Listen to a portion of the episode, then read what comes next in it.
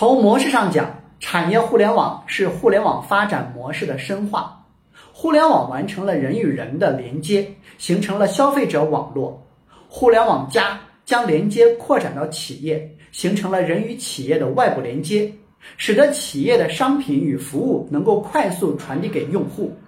产业互联网进一步将连接从广度上扩展到不同产业企业间，从深度上纵深到企业内部，使得可以围绕用户需求重新组织要素和生产运营模式，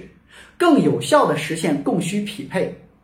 从对象上，产业互联网是以机构组织为主体的渐进式创新。产业互联网将互联网服务主体从消费者转向了机构组织。并且基于 C 端经验，更好的服务 B 端，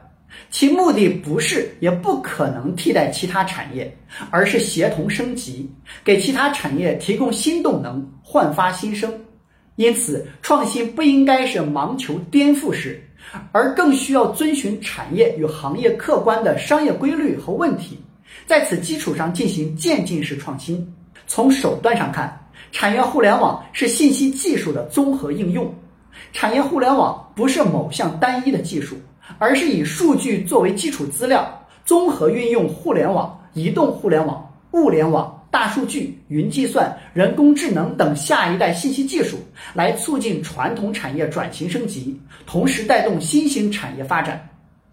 产业互联网和消费互联网，产业互联网与消费互联网最大的不同在于服务主体的转变。由此使得应用目的、场景和形式等发生变化，